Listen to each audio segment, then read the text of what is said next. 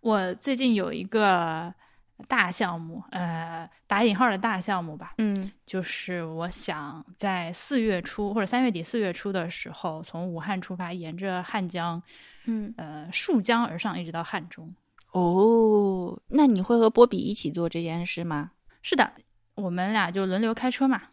这个事情有点也是各种机缘，就是正好这两天有个巧的事情，是中信出了一本书，叫《汗水的身世》，是袁凌写的。然后这个书的序也是罗新老师写的嘛，我记得我好像跟你说过。我有一天回来之后，发现家里面摆着这本书，然后我就哎，我本来想买的，然后发现波比已经买了，然后我们俩都很喜欢这本书，看了之后就更加坚定了要走这条路。嗯，其实我们一开始决定要干这个事情是春节前的时候，春节前一月五号嘛，我爷爷不是去世了嘛，嗯。就给他办葬礼的那天晚上，我们俩呃哭了一会儿之后，嗯。跑到跑到汉江边上去瞎溜达，然后看着那个江水，然后波比一顿暴哭，哇，你很难想象波比嚎啕大哭吧？对，就是我很难想象的是他在哭的这种幽微的这种心境，就是他到底是在为什么而哭，还是那那种到底有几层那种复杂的心境，我是很难想象的。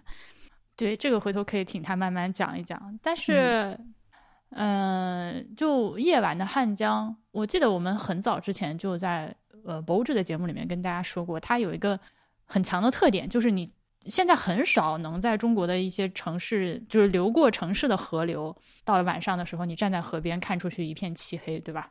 嗯，对，那老河口虽然说不是什么大城市，事实上它是一个被历史遗忘的、甩掉的一个小地方，但至少呢也算得上是灯火通明。但你从汉江的老河口的这边往对岸看的话，古城那边就是一片漆黑，这么多年一直没有什么变化，直到现在你回去看，还是零星的有那么一丁点的灯光。呃，晚上如果就是一月份冬天啊，江上稍微起一点雾，汉江大桥是唯一的灯光，就是嗯嗯嗯，那个那个桥灯就是扎向黑暗里面，然后引引入在那个黑暗里面，就有一种冥府之路的感觉。嗯，嗯这让我想起了有一句话，我是我是在一本写印度的书里看到的，就是你今天看到的印度和佛陀两千五百年前看到的印度没有区别，你的一回眸就是佛陀当年的一回头。就是 你一眼看到对岸的时候，你可以穿过历史，你看到两千年前那个地方还是黑的，就是只有那么点灯火。汉水的绅士啊、是不是这一本书？我看一下对，汉水的绅士，我不知道，就是那那种你你站在堤坝上看，或者你来到江水边，它有一种那种黑暗的水面有一种魔力，嗯，我难以解释。那天晚上，我们我不是跟你说，我们俩遇到一个在河边大哭的人嘛？对，就是没走出去多久，呃，沿着水边走，突然间看到前面有一个人在放声嚎啕大哭，而且他一边哭一边在说着什么，而他当时的位置很危险，他就是在水边伸出去的一个礁石上坐在那里哭。然后我就慢慢的走近，然后我突然发现他是在哭自己的弟弟，他就说：“哎，我的弟弟啊，你死的好惨啊！”他说我我我今天晚上就来找你，我今天半夜就来找你。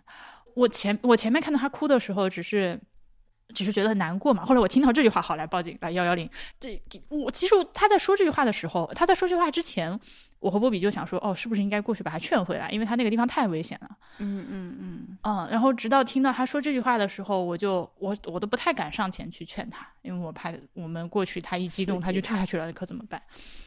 后来还好，我那天就那天警察也真的很闲，那天晚上来了他妈八个警察，嗯，保证他不会掉下去。先是来了两个，然后慢慢又来两个，又来两个，又来，嗯，被劝了回来。嗯，但那种你有什么伤心事无法发，当然我我说实在，你也不知道他是真的说我今天晚上要跳河，还是他当时一时情绪激愤说出这样的话嘛。嗯嗯，但我很能，尤其是我当时正好自己也笼罩在就爷爷去世这个葬礼的心情里面的时候，当我看到一个人在江水边这样哭自己弟弟的时候，我很能理解为什么他选择这个地点。就你有很多地方可以哭，嗯嗯，对吧嗯嗯嗯嗯，但是在呃黑暗的江边坐在礁石上这样去哭的时候，我没有语言可以 形容这个这个嗯当时的感受。反正就是最后我们俩也哭了一场。嗯，你还记得有一次是我和你两个人在长江边，应该是在武汉。嗯，对，那次也是春天嘛，因为有梅花还是什么的。但那对，那个时候好像就是三月八号啊啊，这样子嘛。对，你还录了，反正就是三月出头。对对，是的，确实，因为江水它可以带走很多东西。对，可能就是你说的吧，江水有一种永恒感。嗯，它会一直流啊流啊流。那你们这次是从下游往上游走，一直走到它的这个叫什么源头，是这样吗？对，呃，当然汉水的源头是一个很大的问题，有很多争议啊。我们暂时就说是汉中好了。反正我现在的行程还没有定嘛，但唯一确定的一点就是四月五号那天我需要回到老河口。嗯，哎，我觉得这句话可以是一个小说的标题，就是 唯一确定的一点是四月五号我要回到老河口，然后再继续写这篇 小作文，好像还挺嗯挺不错的，这是一个不错的开头。嗯，然后那天那天呃那那天那天首先是清明节啊，是我那个爷爷去世之后的第一个清明节，那肯定是要回去烧纸的。然后另外一个呢，就是他是我的生日。对哦，去年去年的四月五号，你还记得吗？我们俩在成都去参观了那个幽灵，对，还吃了很好吃的，还还喝了酒，还吃了鱼，嗯，那今年又是坟头蹦迪的一年，我，你这么一联想，那以后可能变成一个仪式，年年都要。我经常对啊，那你想，我小的时候那个烈士陵清明节的时候，学校组组织大家去烈士陵园给什么？那 It's my birthday 哟，很好，这个习惯不错，保留下来，这个传统要保留下来。那倒也是，但这样大家就不会忘记你的生日，这太好记了。是的，所以现在我们排一排时间，看看，呃，毕竟还是很长的一段路嘛。嗯呃，看看是一次性走完还是分成两段，因为呃，就如果一次性走完的话，那就可能是三月底就要出发，然后沿着汉江一直走，而且也会相对来说比较走马观花。虽然说你开车，就如果说只是为了开过去的话是很快的，但肯定很想停下来到处看一看嘛。对，这就跟教育是一样的。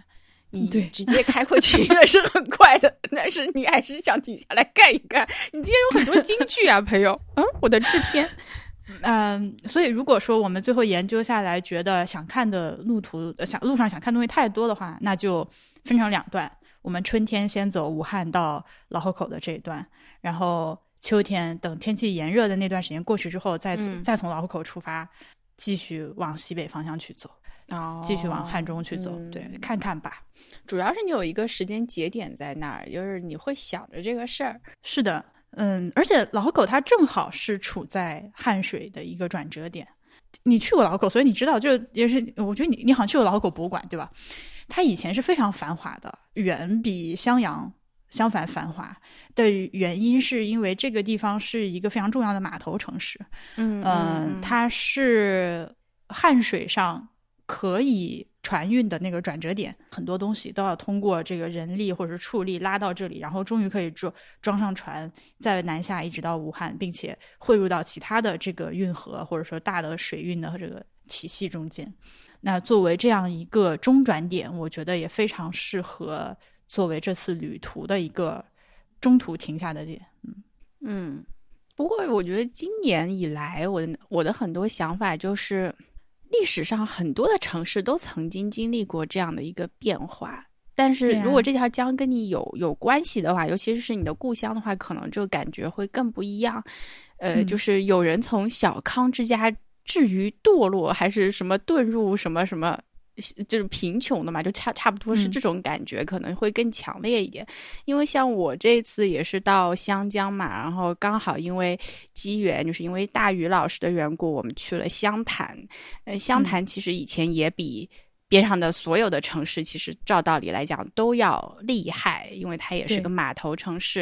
然后那现在的话呢，就只有满地的这个槟榔的渣渣呀，然后就只有一种 很萧瑟的感觉啊，然后会觉得说，我才明白，就是湘潭原来就是潭州，我从来没有把这两个地方给联系在一起过。然后我突然就说，哦，潭州，潭州不就是柳宗元来过的那个地方吗？就这种二手经验会让我觉得说，啊。哇，这个地方就是很有文化呢。然后那潭州来过的人可太多了。对呀，但是我从来没有想过湘潭原来是潭州的意思。呃，这个也算是某种顿悟。突然对想到，灵光一现。而且你知道吗？你说到湘潭，你说到长沙，对因，为波比是长沙人嘛，那嗯他其实从小也是在湘江旁边长大的。以前都说湘水天下至清，但是嗯开始工业建设之后，其实湘江的水就是非常都重金属超标的。像比如说湘湖南以前米也是好的嘛，那现在其实都不太敢吃，因为它是用本地的水去种。水也不清了，但是湘江是有它自己的魅力所在。但可是呢，就是作为一个在湘江边长大的波比，他来到汉江，我们两个人在那边哇哇大哭，呃，还在一个葬礼的过程中的时候，我们俩就决定，几乎差不多决定了吧。我将来可能会推翻，但现在基本上这样的，就是我们俩死了之后，骨灰要撒到汉江里面。不要紧，天下的水总归一源，你撒哪儿都可以。那你就这个倒是没有错，是的，是的，那撒在汉江里面，因为当你看到它的时候，它有一种终极感。哎，我我我们俩好像非常经常聊这种生老病死的话题。呃，老河口它现在还是因为地方比较小嘛，所以公墓还是买得到的。就我我那天给你看了我爷爷的那个墓地，那个是在很多其他的地方不可能买到那么奢华，你有一个人将近一个平一平米的面积，对吧？在杭州开玩笑不可能。对对，但是对那的是的它那个地方也确实很好，是在山头上，一看出去夕阳很美丽。它的那个墓前啊，正好有几棵小小的嗯柏树，给它当了个屏风，非常好的一个地方。但是呢，我想了想，我是不愿意，至少我现在不愿意吧。就是如果我挂了的话，把我埋在这个地嗯方，还是挺，还是还是挺孤独，或者说挺被禁锢的。但是，当然了，我我死了之后什么都没有了，嗯但是如果让活着的我来选的话，我会选择扔到汉江里。嗯，挺好的。对，因为你死了，其实你什么都不知道。就这整一套仪式是给参嗯加这个葬礼的人准备的，因为他可能也不想年年就去汉江边这样哭一哭。他只要找个水泡子就可以了。就这个太没有仪式感，知道吗？他面对一个就这么一盆水的时候，他会不知道他的情感怎么样去表达。就这样，我们年年哎，本来也快到清明节了，聊这个扫墓也没事儿。我们年年，比方说去我外婆的墓前扫墓，或者去我外公的嗯墓前扫墓，他们现在是葬在一起，但是我外婆差不多活了，比我外公多活了五十年，就差不多是这种感觉。对，然后他们现在又葬在了一起，我们经常会不知道聊什么，因为他们两个之间也会有很多啊信息差，所以呢，我就会就是在坟前的时候聊什么，现在变成了一个困扰我的地方。嗯突然就是大家都不说话，然后你要等那个蜡烛嗯慢慢慢慢的烧完，就他那个仪式，他就是说你的蜡烛得烧完，或者香得烧完嘛，嗯就一炷香的时间你总要停留吧。那么说什么呢？就每一年说的话，其实都是差不多的。我就在想啊，就是每一年会想想我外婆怎么样把我的呃妈妈还有舅舅带大，然后会想一想他们当年在新疆的生活，但每一年几乎都是这个话题，可是每一年都会聊。他可能就是提供一个聊天的地点，我觉得就这个地点，他就是在那边，这样嗯会比较容易展开一点。就像这次我去无锡的时候，我突然注意到无锡的车牌是苏 B，我从来没有想过这个事情，就是无锡为什么可以当苏 B？OK，我之前也不知道。对，然后后来边上有一个大哥就说。那是因为无锡有这个荣氏嘛，他就说荣家可厉害了。然后我说哦，是这个原因吗？然后我就突然来了一句，我说那我外婆曾经说容易人找她当小老婆，然后全车的人都陷入了安静，就很好笑。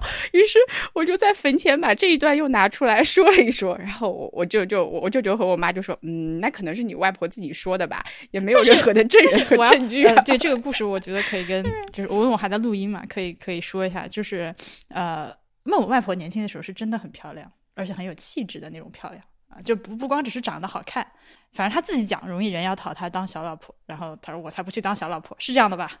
对对对对对，故事就是大龄未婚女青年，当年在上海打工，哎呀，这是个独立拼搏的事业，就在一个容易人的纺织厂里面当女工，然后当上了一个什么小组长之类的角色吧，对差不多给外婆是这样的一鼓个掌故事厉害对。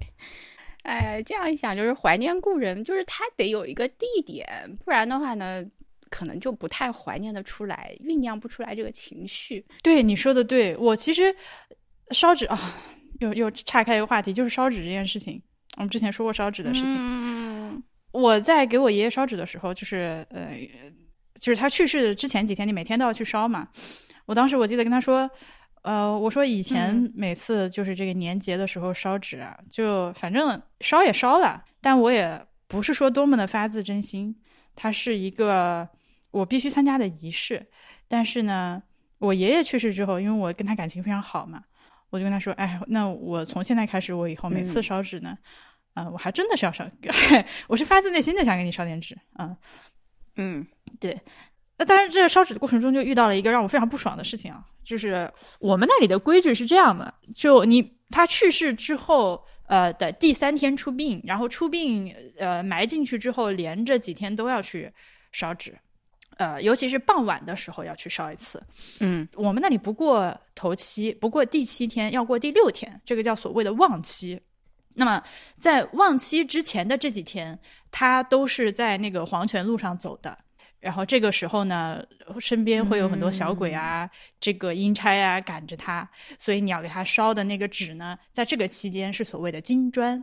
就是虽然说其实烧的都是都是黄纸啊，我们那里没有那么讲究，啊就说你要叠成怎么怎么样。就是你这几天烧的这个纸的意涵是金砖，呃，而且你一边烧，你要跟他讲，你多拿一点，嗯然后你多给他们一点，不要让他们为难你，就是会说这样的话。嗯从望期那天开始，就第六天开始呢，啊，他这个这个时候，他就是理论上说他来到了 这个奈何奈何桥，要准备喝孟婆汤过去什么之类的。那呃，烧的这个东西呢，就他的、呃、它就从金砖变成纸钱啊、从这个时候开始变成钱了啊。明白了明白了，这是要他可以用的。对那变成钱呢，就是我我之前在之前我已经忘了是 BBA 里还是博物里面说过这件事情，就是有一个非常简陋的仪式，呃，你需要拿一张一百块钱的那个纸币，就是真的人民币，然后呢，在那个草纸上、黄纸上，嗯呃，踏几次，然后大力的打几次，并且呢，在打的时候就是注入灵力嘛，把购买力传导进去。嗯，还记得这个事情哈对那对对对，呃，按照我们那里的呃规定呢，是说这个东西就是只能由儿子来做，啊而且最好是由大儿子来做。which 你嗯我我显然是不吃这套的嘛，对吧？你这个纸钱你要不要啊？你要不要？我就问你，你是不是已经死了之后还要梗着一张老脸说，我他妈只要儿子给我打烧的纸钱，女儿收的，我就是在我就是在那个阴曹地府穷死，我也不用女儿给我烧的纸钱，是不是有点扯淡？我一直没有太把这件事情，yeah whatever man，我我没有太放在心上。嗯、直到呢，我爷爷忘妻那一天，呃，我们也是一家人一起去嘛，然后我爸在那边弄那个纸，然后这个时候我姑父他突然间就说一些迷惑的话语，他说：“哎，这个得让你爸去弄，这个只能让你爸去弄。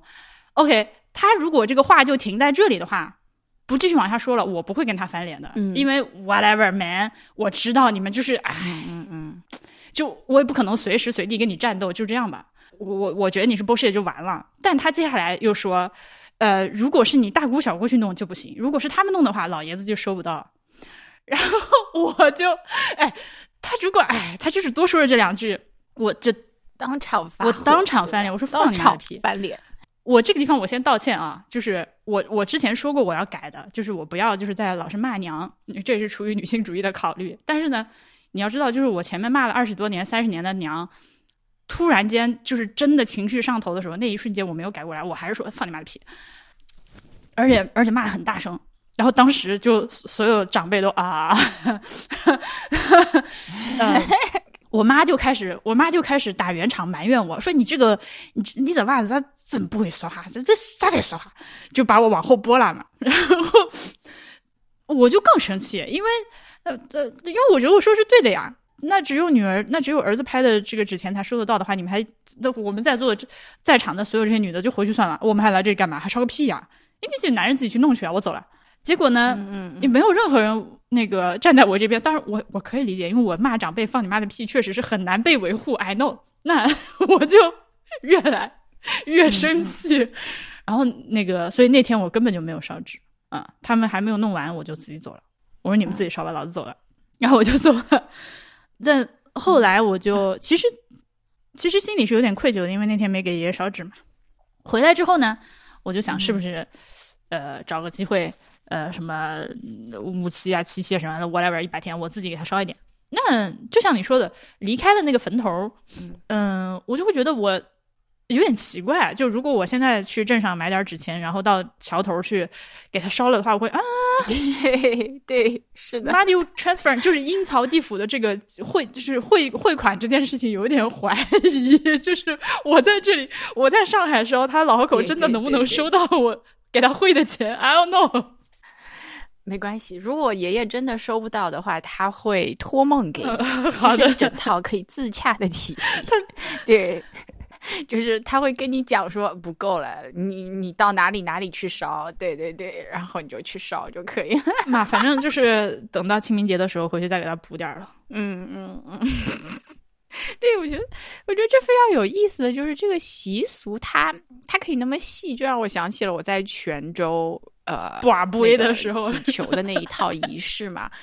对，就那个开始的时候，我没有把这个仪式整一个去。把他认真的对待，当然最后我也没有算是很认真、很虔诚的在相信他啊。但是我觉得说你在那个场景里面，你的感受是不一样的。因为当时我进到那个通淮关岳庙的时候，那天呢本来就是年前，好多好多人都在，这个大家都信的这个氛围，就会让你觉得说，哦，这个事情好像很。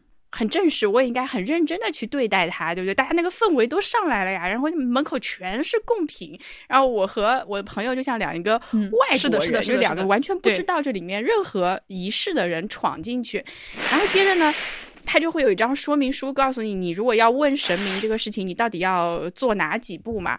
那我跟我朋友就在做，我们在做的时候呢，别人还以为我们很懂，我就说你也看这个说明书吧，我们看了都可以做，然后就在按照这个说明书做。好，一次性做完，包括我们制圣杯，我也很认真的制了。那个签，我们也很认真的抽抽了。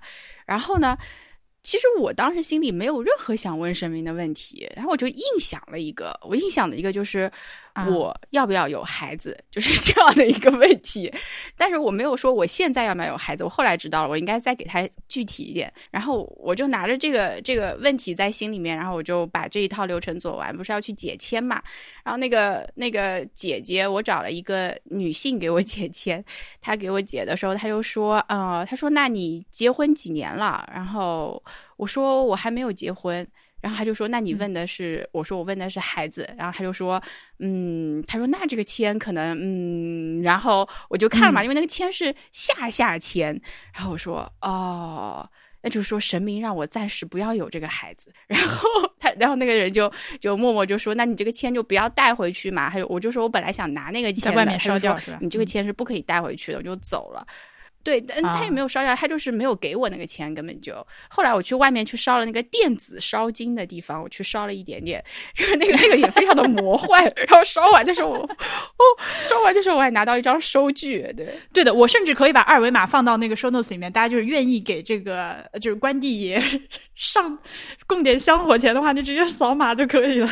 对，然后你会看到你的名字出现在大屏幕上，就震惊了我。在大家的所有的名字里面，我突然出现了一个摸摸，然后所有人都在说：“哎，这个名字有点怪，都不用真名。”你看，就是那个老李在《来自泉州》里面他就讲了，你跟神仙就是。提问题、提要求的时候，一定要非常的具体、非常的明确。你要明确到自己我叫谁，我来自哪里，我哪年生的，我身份证号是多少，我家地址是多少。你要保证他的那个千里眼和顺风耳能够明确的 locate 到你，就是是这个人在问。对，就是出来的时候，我长舒了一口气，我想啊，就是本来我自己心里也没有。嗯，也对这个问题没有多大期待，但他给了我一个跟我预想差不多的答案之后，我确实觉得我有点觉得说松了一口气，更松了一口气的感觉。然后这个事情更神的是，我第二天，因为我那个朋友也像我一样从头到尾做了，然后他也问了神他困扰的一个问题，然后他一回到他自己的那个工作单位以后，他就发现他问那件事情得到了解决。他就可以愉快的出去工作了。他当时跟我讲说：“我相信泉州真的有神明。”然后我说：“好的。”那这个地方我必须再多补充一句，就是他所谓的解决，不是说，比如说我今天去求神仙，我明天想发财，第二天就买彩票中了一千万，不是这种解决，而是一种非常微妙的变化。对对对对对，是的，嗯。他，然后你如果说你不去多想这个事情，嗯就不会觉得怎么样。但是，一旦一旦你开始想这件事情的时候，你就觉得说，诶，有一点神奇。哎，你知道吗？我本来三月份想去泉州录的，然后我算来算去，我觉得我三月真的来不及。嗯，嗯、因为我的鸡舍还没有搭好，像现在已经三月三号、三月四号了，救命啊！然后我把鸡弄好，鸡好不容易弄回来。我我总要养他们几天，我再出去，然后就发现我养他们几天就就四月了，我要去 汉江啊！对，你的鸡已经在了吗？他们还是蛋，还是已经在了啊？没有，我就是我鸡窝都还没有搭好。你知道搭鸡窝有多费劲吗？其实 actually 搭鸡窝本身没有很费劲，就挖竹子，我真的是，还是回到了这个竹根的问题。唉，哎，那人家竹子也不容易，它长了很多年了，突然之间你就要这么搞死它，它也不乐意。我跟你说，我我我挖了几天竹子之后，我这辈子都无法欣赏竹林的美。我我也不能这么说吧，就是我可能在欣赏它的美的时候，我心中永远会有一个声音在提醒我，这东西竹根很难挖，这东西 竹根很难挖。这就是从一个文人的心态变到了一个农民的心态，就不一样。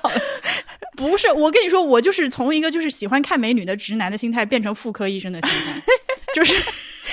啊，那现在或者或好好吧，呃，从我我那我换我换个说法，就是我从一个喜欢看帅哥的心态，变成了一个就是男性泌尿健康医生的心态。我其实之前一直想，哎，就是葬礼的事情有机会再说吧，因为我觉得葬礼非常的有意思，非常非常有意思。我一直觉得很好笑，因为这个里面笑点非常的密集，而且都是真正的地狱笑话。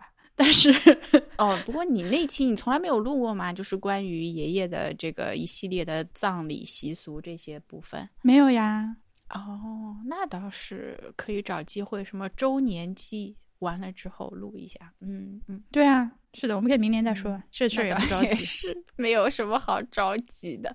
对，它已经是桥下的水已经发生过了，而且我还记得很多，我拍了很多照片。嗯对，好吧，那我们今天就这样吧。我一会儿还要，搞基，哎，我要发期节目，然后我要再出去铲铲竹子。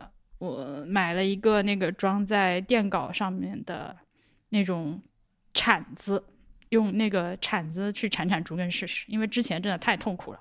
我最近就已经到了，就是每天都在腰痛中醒来，你可以相信吗？嗯就背痛，太辛苦了。嗯因为一直蹲在蹲在地上蹲杵这个活儿，那你觉得啊，波比和你干这个活儿的时候，就波比的力气更大，是不是嗯会有帮到他？嗯，当然啦，呃呃，他他显然力气比我大，他毕竟是个男的。他虽然是个小型男性，但他也是个男的。小型男性，我的妈呀！你不要这么讲，什么叫小型男性？